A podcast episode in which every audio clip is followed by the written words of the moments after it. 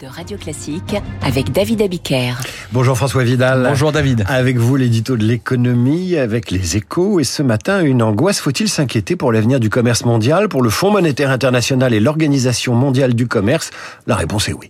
C'est même un cri d'alarme hein, que poussent les deux organisations internationales. Pour elles, si le monde continue à se fragmenter au rythme actuel, les dégâts sur l'économie seront catastrophiques. En fait, depuis le Covid, le nombre de mesures prises pour entraver la libre circulation des marchandises augmente de manière spectaculaire. Selon le FMI, on est passé de quelques centaines par an à près de 3000 l'année dernière. Nous avons évidemment tous en tête les tensions commerciales de plus en plus fortes entre la Chine et les États-Unis, mais partout, de nouvelles barrières douanières s'élèvent, y compris au cœur de l'Europe avec euh, le Brexit.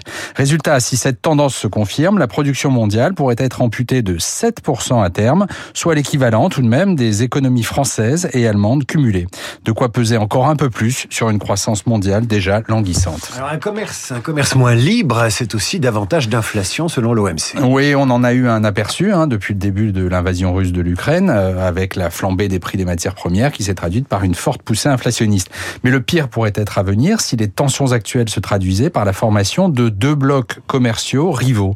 Pour l'OMC, cela coûterait 5 points de pourcentage au PIB mondial et cela pourrait être dévastateur pour certaines économies très dépendantes des exportations. Alors, on n'en est pas là, hein, mais ce scénario du pire a tout de même gagné en crédibilité récemment avec l'élargissement du club des BRICS à six nouveaux membres. Ce groupe de pays émergents qui compte euh, la Chine, l'Inde, la Russie et désormais aussi l'Arabie Saoudite notamment, représente désormais un tiers du PIB global et près de la moitié de la population de la planète, de quoi donner du poids à son projet d'avènement d'un monde multipolaire.